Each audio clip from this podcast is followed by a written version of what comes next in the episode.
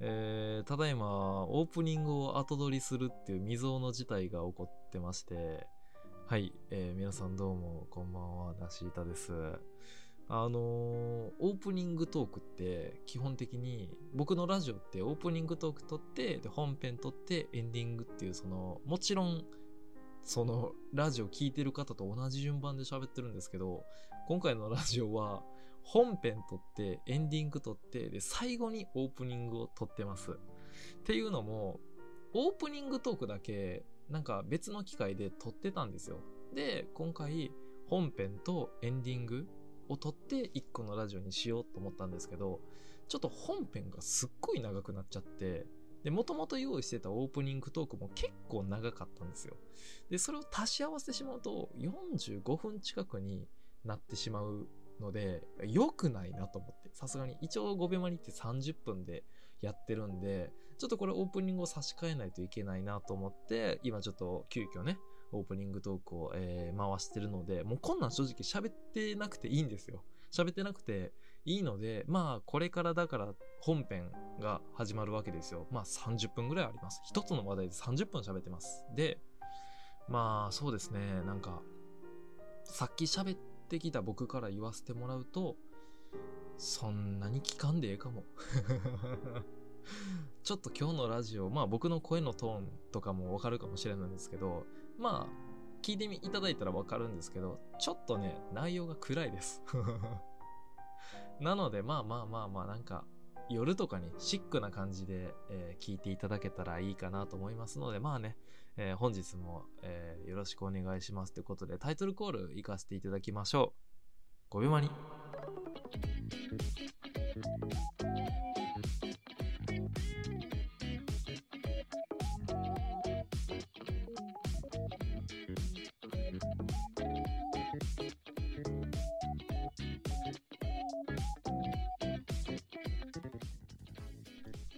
えー、皆さん改めましてこんばんは。本日も5分のマニマニを担当させていただくナシータです、えー、どうぞよろしくお願いします。お願いします。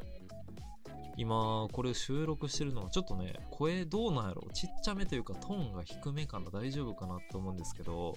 今これを収録してるのが、えー、っと、夜中の12時半ですね。はい、あの、バチバチの夜に、いつもね、5秒マニの収録は基本的にお昼とかに、まあ朝とかお昼とか、まあまあ日が出てる時間帯にやってるんですけど、ちょっと初めてね、こう夜に収録してまして、まあちょっと時間の都合上、もうこの時間帯でしか撮れないなと思って、ちょっと今ね、もちろんあの夜中ですので、まあ僕の部屋でね、今撮ってるんですけど、まあ今回もちょっと一人ということで、えー、やらせてもらうんですけれども、うーん、どうしよっかな。まあとりあえずお便り、まあ今日ちょっとお便りを読もうと思ってまして、まあちょっとね、夜なんでテンションもちょっと落としめで、声もちょっと、まあまあその編集の方でね、音量自体はね、あの、上げたり下げたりできるんで、この別に音自体は多分ちゃんと聞こえてると思うんですけど、ちょっといつもよりテンションが低めっていうか、まああんまりね、やっぱりその、一応実家暮らし、自分の部屋とはいえ実家暮らしでね、まあそれこそ隣の部屋とかで、えー、弟とかね、寝てたりするので、ちょっと控えめで、えー、まあまあまあちょっとしっとりと まちょっと男一人のラジオしっとりっていうのはね、なんかまあ気持ち悪いかも、ちょっと湿っ気の強めなラジオになってしまうかもしれないですけど、ちょっとお便りを読ませていただこうと思います。えー、ラジオネームちーちゃんさんからいただきました。ありがとうございます。えー、なおさん、りゅうへいさんこんばんは。お二人はストレスが溜まった時どういった方法で解消していますか？私は欲しいものを買ったり、美味しいものをたらふく食べたりするなど、えー、散財することで解消しているのですが、感受性豊かなお二人ならより良いストレス解消方法を持っているのではないかと思いお便りを送らせていただきました。えー、よければ教えてください。よろしくお願いします。はい。ということで、ありがとうございます。なるほどね。ストレス解消。うーんって思って、なるほどなるほど。だから、確かに僕もでもね、結構ね、その、ストレス溜まった時とかは、散財っていうのは結構一つありますね。やっぱお金をバッと使ったりとか、あんまりその大きい買い物っていうものをあんまりしたりしないので、僕自身。なんか、結構節約か、かな。使うところは使うけど、みたいな感じの、感じなので、まあまあなんかちょっと、あ、しんどうと思ったら結構お金をガッと使ったりとかはしますけど、ちょっとこれを考えてね、なんか昔とかほんまに小中学生の時とかによくやってた、あの、ストレス解消っていうものは、もうとにかく大声で叫ぶっていうのをやってて、まあ、基本的にやっぱりその人に当たったりとか、まあ、ストレス溜まったりとか、それこそイライラとかもそうやし、悲しいこととか辛いこととか、いろいろまあそのストレスの溜まり方ってあると思うんですけど、まあその、やっぱりそれで人に当たったりとか、物に当たったりするっていうのは、まあ絶対にダメじゃないですか。それこそご法度やと思うんで、僕は基本的に大声で叫ぶってものをやってたんですけど、でもその大声で叫ぶってなっても、ほんじゃ、ね学校とかで教室で、うわーみたいな叫ぶわけでもいけいかないじゃないですか。僕もともとちょっと声量がでかいタイプなんで、正直大声出したらだいぶの大声出せるんですよ。肺活量が結構いい方なんで。なので僕がやってたのは、あの、例えばお風呂の浴槽とかに顔をつけて、あの水中の中で叫ぶっていうものを結構やってましたね、昔とかは。もうとにかく、ほんまに家とかで、でもやっぱり嫌なこととかね、イライラすることとか、理不尽なこととかにあった時に、でも物とか人には当た当たられへんし、やっぱりそこは自分の気持ちを一個切り替える儀式じゃないけど、みたいな感じでよくなんか、お風呂に、の浴槽にね、顔面をつけて、で、そこで思いっきり叫ぶみたいなのはやってましたね。で、なんか、これを、だからお便り、まあ、今来たわけじゃないんで、何喋ろっかなって考えてた時の、この、あの、叫ぶっていうのを思い出して、ちょ、一個思い出したエピソードなんですけど、あの、小学生の時にね、あの、夏休み、あの、プール開放って皆さんとこありました？僕、小学生の時、あの、夏休みプール開放っていうのがあるんですよ。で、これが何かっていうと、なんかね、どういう感じか覚えてないんだけど、とりあえず夏休みになったら、学校の、小学校のプールが、なんか開放されるんですよ。まあまあなんか、その、その小学校に通ってる子たちだけで、で、今日は、えー、何々町の子たちみたいな。今日は何々町の子たちみたいな感じで、まあその、曜日ごとで入れるのが決まってたりとか、まあ学年とかで決まってたかな。ちょっとその辺忘れてないんで、忘れたんですけど、まあ多分なんか学校の先生とかが、それは見に来てくれて、みたいな。で、安全のもと、その、まあまあ、だからそのね、例えば、その放課後児童、えー、それ放課後児童クラブって言うんかな。まああの、学校内のこの、例えば、お父さんお母さん、まあ今なんか特に多いと思うし、共働きのところとかやったら、夏休みとかって言っても、家に追ってあげられないじゃないですか、親とかが。だから、まあそういう子たちのために、まあなんかその、日中はここに追っても大丈夫やで、みたいな場所があったりとか、まあそういう子たちが、まあ夏休みやからプール入るみたいな感じで、僕は別に、まあでも共働きやったか。僕も家一人やったりとかしてて、まあ普通に友達と、ほんじゃ夏休みのプール開放行こうぜ、みたいな感じでね、行ったりとかしてたんですけど、その、僕、もとも、まあもともとっていうか別に今でも変わらへんねんけど、基本的にこう、いじられ役というか、まあなんでしょう、こう、からからわれやすいタイプなんですよね。まあもともとそれこそ小学生の時なんか、見た目が結構女の子チックで、で、まあオカマって言われてるとかも多かったし、まあまあなんかその突っ込みどころの多い人間やったというか、まあまあどうしてもなんか、まあ家庭環境とかもそうやし、みたいな感じで、まあ別にいじめられてはなかったんですけど、いじられ役みたいな感じで、で、僕はそれ別に良かったと思ってるし、で、その、なんやろ、こう僕も面白く返してたから余計ね、こうね、こういじっていじめられてるみたいなしくしく泣くようなやつなんかもう誰も相手にしないじゃないですか。でも僕はそれをこう面白く返してた。まあ、なんでねみたいな感じで突っ込んだりとかして、なんか楽しくやってたから、その別に全然みんないじるみたいな感じ、まあそういうキャラでやってたんですけど、その、まあとある日、その夏休みのプール開放行って、多分だから同じ学年の子たちばっかやったような気がするな。それこそクラスの子とかと、バーってなんか鬼ごっこをしたんですよ。で、鬼ごっこをして、みたいな。で、僕まずもともと泳ぎがあんまり得意じゃなくて、てかもともとあんま僕スポーツがそんなに得意なわけじゃなくて、って感じで泳ぎあんま得意じゃない中、鬼ごっこで、まあがん、鬼になっても頑張ってこう、他の人に、こう、タッチするじゃない鬼を映すじゃないですか。でも頑張ってね、泳ぎ下手くそながら頑張ってどうにかやっててんけど、なんか途中からなんかもう、鬼全部、なおにしようぜ、みたいな面白い感じのね、あれでまあその僕が誰かにタッチしても、次狙っていくのまた僕みたいな、なんかそういうノリが始まって、で、最初は僕も結構笑ってね、こう、な、なんで僕ばっか狙うねみたいな感じでやっててんけど、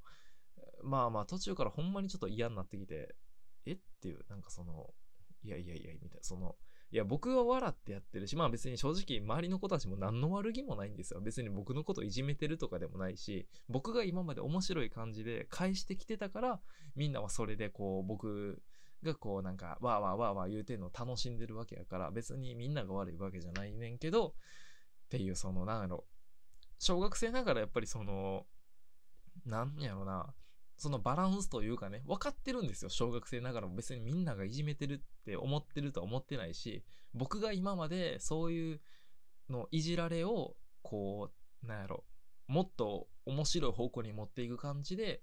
こうバーンって突っ込んでたから、今みたいな状況が生まれてるんやと。だから別にみんなは悪くない。けれども、その僕もやっぱり一人の人間やからこそ、なんかそういう風にやられるのって、嬉しいとは正直感じないところもあるじゃないですか。この、なんやろな、絶妙な気持ちわかります？だからって、やめてやとかじゃないんですよ。この、いや、そうやねんけど、僕が始めたけれども、みたいな。この気持ちで、ぐわーってなって、なんかもう、泣きそうなってきて、なんか、うわ、ほんまに嫌やな、みたいな。でも誰も悪くないし、ほんじゃ今僕がここでなんか、泣いたりしてもなんか、どうにもならへんしな、みたいな感じで、その、結局僕それ何をやったかっていうと、鬼になって、その、潜水で行くわみたいな感じで。で、なんでなおが潜水で行けんねんみたいな。泳ぎ下手くそやのにみたいな。普通に泳ぎやばーみたいな笑って。で、潜水で追いかけるわって言って、バーンって水中潜って、で、そのまあ潜水で追いかけるポージングをね、こうするじゃないですか。で、みんながわーって逃げてる、その潜水中、水中の中で、めっちゃ叫びながら、めっちゃ泣いたな。あの、プールでね、プールやからもちろん水浸しじゃないですか。やけどね、やっぱね、涙ってちょっとあったかいんですよ。やから、目、目頭のところのお水、水だけが、ちょっとだけね、熱くなって、すぐ去ってどっかに行くんですよ。なんかそれをすごい思い出した で、潜水でも、うわって叫びながら涙流して、でも、まあ呼吸が続かなくなるから、こう、水面から顔出すわけじゃないですか。でも、その時にはもう僕もめっちゃ笑ってるみたいな感じがあったなーと思って まあだからその一瞬でストレス発散をしたわけじゃないけど、まあなんでしょう、一個切り替えるスイッチとして、なんかもうめっちゃ泣きたかったから、とりあえず水中潜って泣こうと思って、その時泣いて、みたいな。で、また顔出したらまた笑って、まあそこから鬼ごっこ普通に続けてね。で、まあ別に僕ももうそこから鬼じゃなくなったりとかもしたし、まあそんな感じ別にそのいじめられたエピソードとかじゃなくて、ただ楽しくやってんけど、その中にこうなんやろ、わずかに生まれたこうなんか僕の中でのこう、ジレンマじゃないけど、みたいなものを切り替えるためになんかそういうことをしたことあるなみたいな風に、久しぶりにね、ちょっと思い出したんですけど、まあっていうエピソードがあって、で、最近はね、最近僕がそのストレス溜まった時とかに、ちょっとしたりするのは、まあ、あんまり良くないんですけど、あの、約束を破るっていうことをしますね。これあんまり良くないから、まあ、基本的にはほぼやらないんですけど、まあこれ何かっていうと、例えば、あの、バイトを不必要に休むとかですね。あの、やっぱりね、こう、これ結局何が大事かっていうと、あったはずの予定を蹴って空白の時間を作ると、結構心に余裕が生まれてくるんですよ。まあこれ僕の場合かもしれへんねんけど、なんか、こう、結構いろいろ予定とかを詰め込んじゃったりする性格なんですよ。まあ、例えば今これラジオ撮ってるのも結構詰め込みすぎた結果こんな深夜にね、こうやって一人ボソボソ喋りながらラジオやってるんですけど、まあなんか、うーん、こう、いろいろやっぱりやってると結構時間がなかったりとかして、こう落ち着く余裕がなかったりとかするんですよ。ってなった時に、こう、なんかその隙間隙間でどうにかしようってするんじゃなくて、とか、なんか、ここ空いてるから、この時間を、なんか、自分の心を養う時間にしようって思っても、いまいちね、なんか休めないんですよね。なんかそれは、な、これ僕だけなんかもしれんねんけど、なんかね、その、何もしてない時間っていうのが、すごいね、こう、なんやろ、苦しいんですよ。なんか、何もしてないことに対しての罪悪感が湧いちゃって、なんかね、こう、なん、なんやろな。だから僕、昼寝とかができないんですよ。僕、昼寝ができないんで、これ、だから僕だけか、僕だけかもしれんねんけど、僕、昼寝ができんくて、これなんでかっていうと、昼寝ってめっちゃ無駄な時間やなって思っちゃうんですよ。なんか、悪いことしてる気分になっちゃうというか、うん、みたいな感じで昼寝とかができないので、まあそんな感じでこう、時間を無駄に使ってる感覚ができちゃう。からこそ、バイトを、こう、ずる休みっていう形ですね。だから、わかりやすい例えで言ったら、ほんまにそれこそ学校とか、学校週5あってさ、で、土日があって、まあ週2日で休めるわけじゃないですか。やねんけど、その週2日の休みと、週5で学校行ってる中で、週1回そこでずる休みした時の休みって、全然なんか別なもんじゃないみたいな。感覚わかるかなこの感覚。こう、元はほんまは何かしらがあったはずやのに、そこの予定をわざわざなくしたんですよ。なくして、そこをリラックスする時間に使うっていう。大義名分が生まれるというか、せっかくほんまにあった予定、約束を破ってまで時間を無にしたんやから、ここはもう存分にリラックスしようぜって思えるんですよね。って感じで僕はよくそれは、よくでもないけど、うん、バイトとかにちょっとすいません、みたいな。まあ正直月1回ももちろんしないんですよ。ほんまに半年に1回とか2回ぐらいかな。年に4回ぐらいしてる気がする、それを。なんか、バイト先すいません、ちょっと。まあでもそれはもっと前からね、3日前、1週間前ぐらいにすいません、ちょっと体調悪いので、みたいな、次のちょっとバイト休ませてもらいます、みたいな感じで休ませてもらって、みたいな、ことをしたりはするね。うん。な、なんかその、うん。自分のこのリラックスする時間を設けるんじゃなくて、もともとあった予定を潰してっていうのが結構自分的にミソです。かなまあそんな感じでやるんですけど、まあ、まあちょっと最近の僕の話にもなるんですけど、まあまあまあ 僕がラジオやってるんでね、もう僕の話でしかないんですけど、最近僕も結構あの、なんか忙しかって、もともといろいろ、まあ研究とかもそうやねんけど、いろいろ忙しい中、結構ちょっと立て込んじゃったというか、いろいろこう、大きい山に、今精神的にも身体的にも結構追い詰められててっていうとなんかね、こう心配かける言い方なんであれなんですけど、結構参っちゃってて、うん、それこそ、あのーバイト先、竜兵くんとまあ一緒に働いてるわけじゃないですか。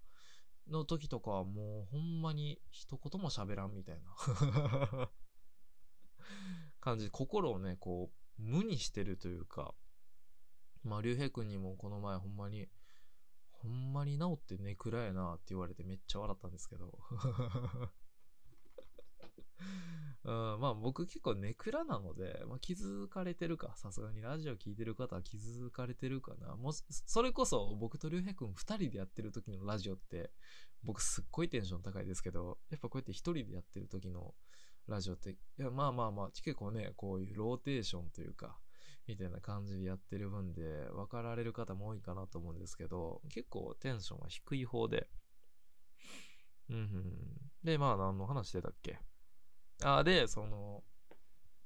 まあそんな感じでこう、結構しんどいことがね、こう、いろいろあったりとかしてて、で、結構今までは僕、その、自分を騙し騙しで生きてた気がするんですよ。なんか、こう、いやいや大丈夫大丈夫みたいな。全然大丈夫。大丈夫って思えば大丈夫やわ。みたいな感じでこう、上を向いて上を向いてじゃないですけど、前を向いて前を向いてみたいな。とにかく、大丈夫大丈夫って思ってやっていけば、なんとかなるなって思ってたんですけど、うん、結局ね、いいことないなって思ったというか、なんかもう最近はね、ほんまにマジでこう、しんどい時とか、辛い時とか、悲しい時は、もうね、落ちるところまで落ちるべきやなっていう考え方にね、なってて、うん、まあこれがストレス解消法かどうかっていうとあれやけど、こうなんやろ、こう散財とかして、こう、まあなんか良かったみたいな風に、こう自分の悲しい気持ちを、そのなんかプラスで取り戻そうとするのもいいと思うねんけど、なんかもうね、マイナスで、マイナスになってしまったら、そこをもうすぐプラスに変える努力ももちろん大切やけど、もう、どん底まで一回この気持ちを落とすのもいいんじゃないかなって結構思ったりとかもするというか、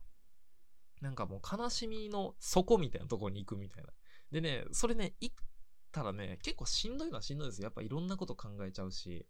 なんか、どんどんどんどんネガティブな方向に持っていくんですけど、どっかのタイミングでね、そのネガティブなことを思うのが疲れてくるんですよ。で、疲れてきて、なんか、ああ、もうどうでもいいわってなって、急になんか水面下に浮上するみたいな。最近はそんな感じでこう、メンタルを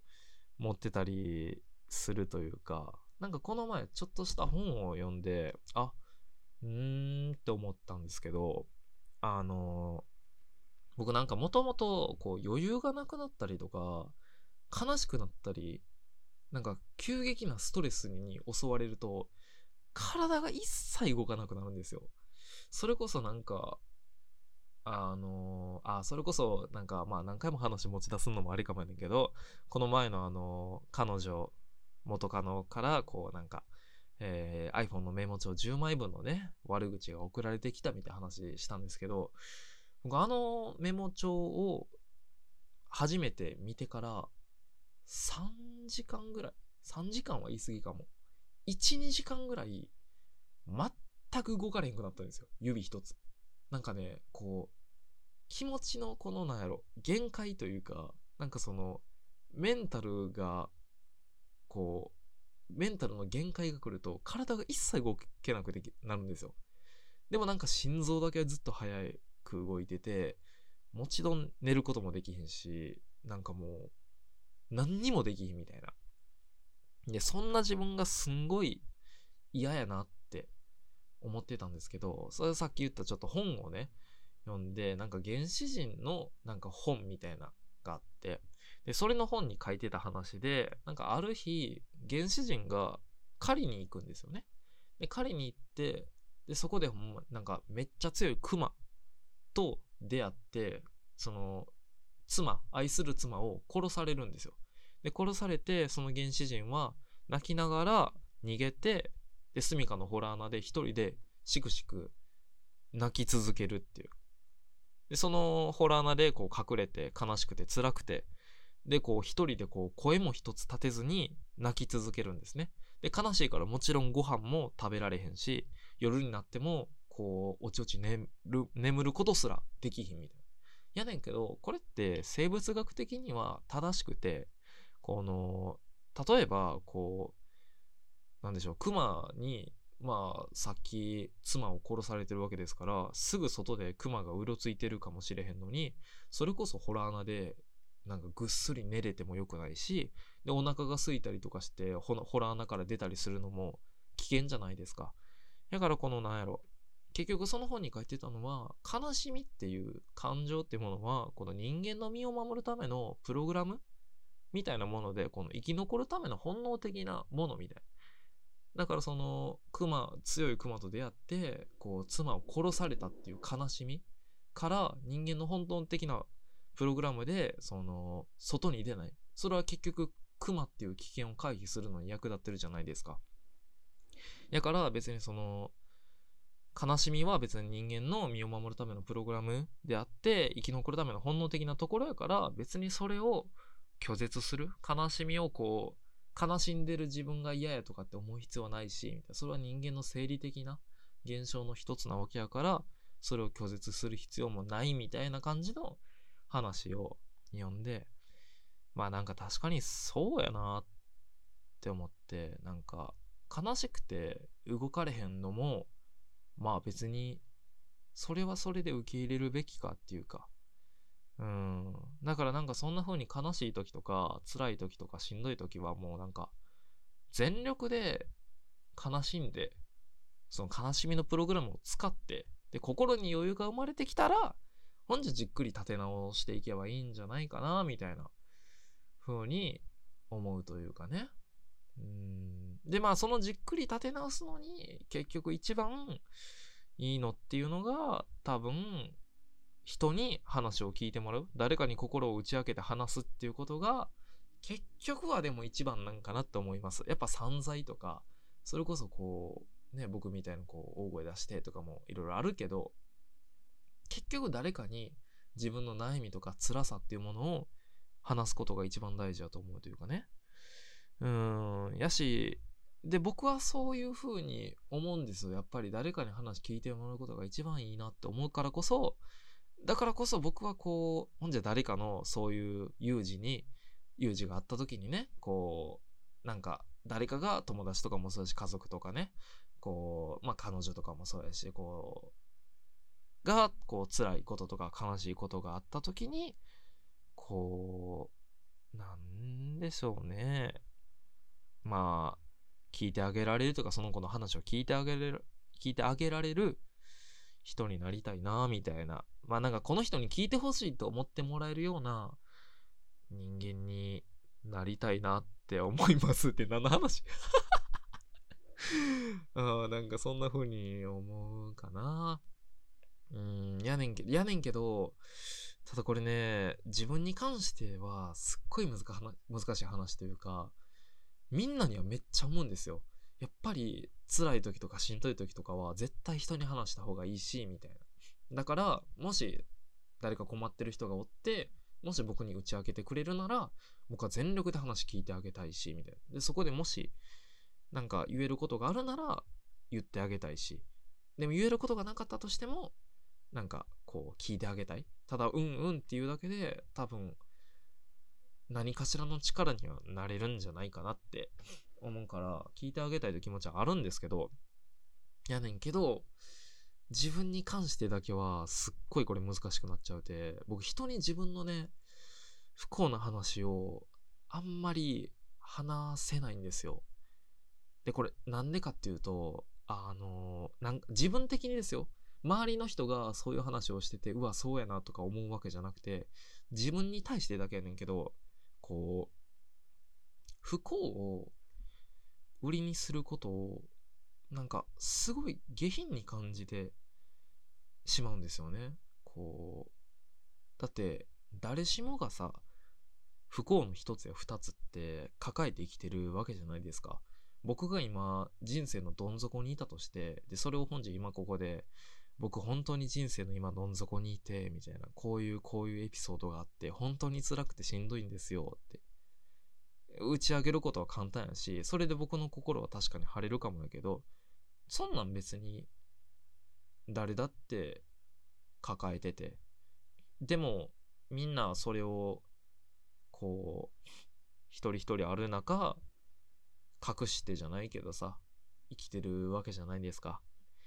例えばほんじゃ、まあ、例えばの話やけど、なんか今日とか、いや、全然あれですよ。あの、空想の話やけど、今日笑いながらね、遅刻してきた僕の友達がいたとします。で、その友達に対して僕が本日例えば、なんで遅刻してんとか言ったら、その子が、ははみたいな、寝坊したごめんみたいな風に言ってきたとしたとしても、もしかしたら、その友達は寝坊したんじゃなくて、もっと深刻な理由で遅刻したかもしれないじゃないですか。とかね。その、自分から見えてるものが世界の全てじゃないわけですよ。それは当たり前なんですけど。めっちゃ当たり前ですよ。めっちゃ当たり前やねんけど。ただなんか、うーん、自分だけが不幸って思いたくないなというか、自分が一番不幸みたいな、こう、悲劇のヒロイン面はしたくないなって、すごい思うんですよね。で、僕はそういう性格なんですよ。悲劇のヒロイン面してしまいそうになるような性格なので すごいこう気ぃつけてるというか、より人より多分その辺は敏感なんやろな、多分自分がそういう不幸話をするっていうことに対して。うん。やっぱ僕めっちゃ人に話聞いてほしいんですよ、本当は。だからこうやってラジオもやってるし、こんな話もしてしまってるしっていう。やねんけど、本当は多分これってなんか滑稽というかさ、良くないことなんじゃないかなって思っちゃうというか。うん。いや、大事なんですよ。ほんまに人に聞いてもらうことが一番大事だし、で、それこそこのラジオなんか僕にとってね、正直こんなこと言いながら、この5秒のマニマニなんかまあ、僕のにとってそういうところでもあるわけであって、こういうだから今まあ別になんか自分の具体的な話をしてるわけじゃないけど、ちょっとほのめかしてしまってるじゃないですか。最近ちょっとしんどくて、みたいな感じで言ってたりするのも、なんか、そういうね、こう、そんなところに自分の中でなってるっていうのもあるし、で、それこそ松永直のオールナイトニッポンっていうね、この5秒のマニマニの、まあ、前身になったラジオのやつも、なんかそんな理由で、そんな風な自分のほんまの本音を喋れるところみたいな感じで、誰かに聞いて、なんか個人的に聞いてもらったらすごい、こう、しんどいじゃないけどさ、こうなんか、友達一人に対して僕のしんどい話とかを聞かせてしまったら、コメントに困っちゃうじゃないですか。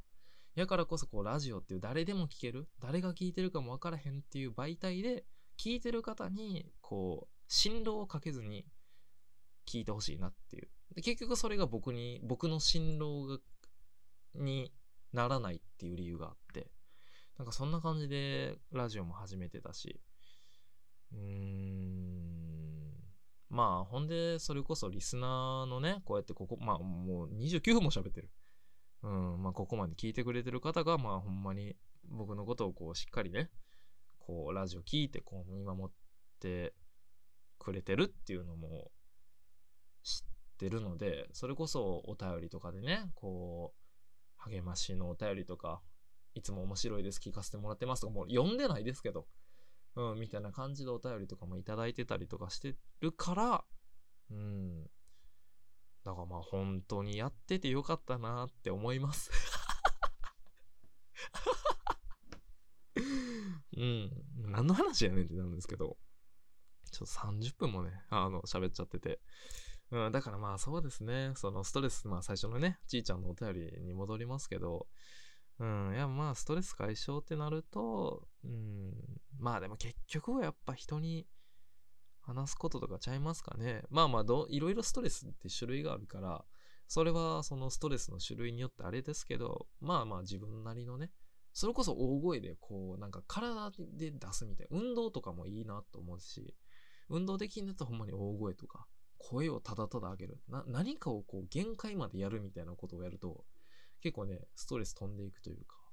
うん。まあ、みたいな感じなので、ちょっとね、まあまあなんか、すんごい暗いラジオやな。僕一人のラジオ基本的に暗いねんな。まあまあまあまあ。はい。お便り、えー、ありがとうございました。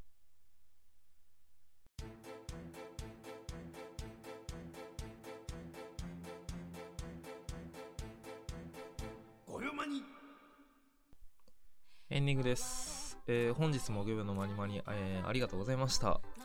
めちゃくちゃ喋ってしまった。めちゃくちゃ一個の話題でなんかのらりくらりと自分の最近の話とかを交えてね、してしまったなーって思ってて。で、まあ最近ちょっと一人のラジオが増えてるじゃないですか。どういう、どっちの方向がいいんやろなって思ってて、この割とほんまに低トーンの、こう、なんか、ボロボロボロボロ、のらりくらりと話すのか、もう軽快な、そのだからまあ言うたら、陽と陰、陽の僕と、まあそれこそ竜兵君とラジオやってる時なんか基本的に陽の方の僕なんですけど、まあ一人のラジオの時って結構陰の方の、うん、ちょっとまあネクラな方の僕が強めというかね、結局どっちの僕がこうラジオには適してるのかなっていうかこう聞いてる方にとってどっちの方が居心地がいいというかね、うん、なんかそんなことをね、ちょっと考えながら、ちょっと最近ラジオをね、やったりとか、まあ、これからどうしていこうみたいな風に考えることが多いんですけれども、っていうところで、えー、いつものやついきましょう。えー、Twitter ですね、えー、5BYOMANI、あと 5BYOMANI、えー、5秒マニーで調べていただいたら、えー、出てくると思いますので、何卒フォローよろしくお願いしますっていうのと、えっ、ー、と、お便りですね。お便りが、えーと、メールから Google フォームに変わってまして、そちらも Twitter の方に、えー、リンクとか全部貼ってますんで、とりあえず Twitter フォローしてくれたら嬉しいなって思います。全然誰もフォローしてくれないんですけど。うん。リスターの数はね、ちょっとずつやっぱ増えてるんですけど、ツイッターの数が全く比例しない。まあまあ多分 Spotify とか Apple Podcast とかでチャンネル登録してみたいな感じで聞いてくださってる方が多いのかなと思うんですけど、まあぜひよろしくお願いします。はい。というところで、ちょっとごめんなさい、長々と。なんか身の上話じゃないですけど、適当に喋ってしまって。まあ、そんなところで今日はね、この辺で終わりたいと思いますので、あらしゃ。